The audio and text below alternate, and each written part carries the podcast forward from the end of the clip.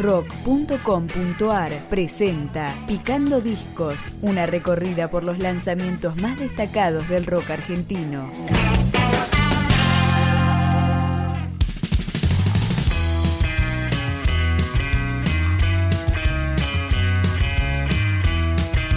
La banda de Moreno Los Bicis tiene devoción por las canciones cortas y editó este disco Bicivoladores, que empieza a sonar con un tango en lo de palo.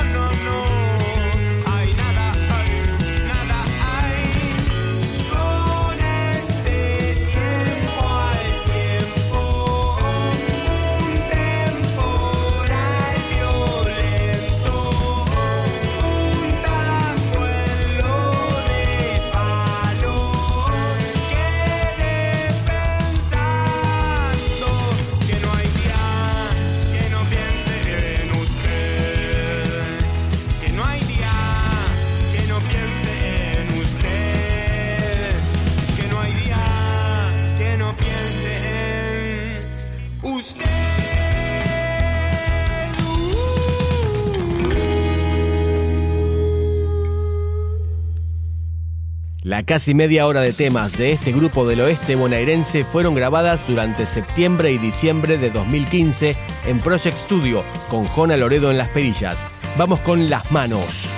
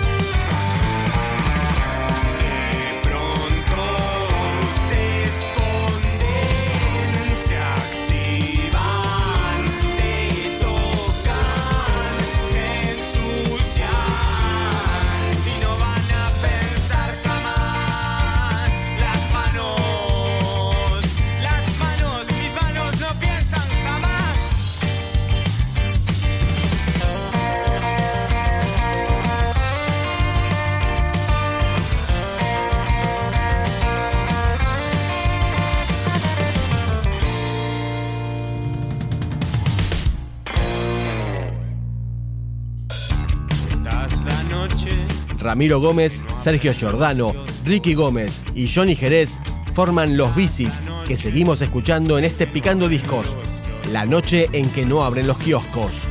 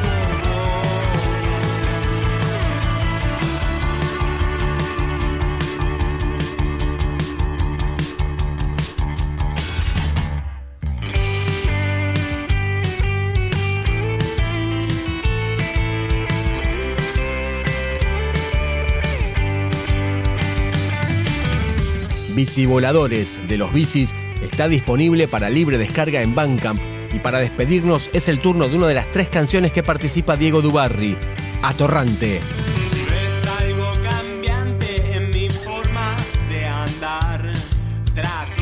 prefiero disimular.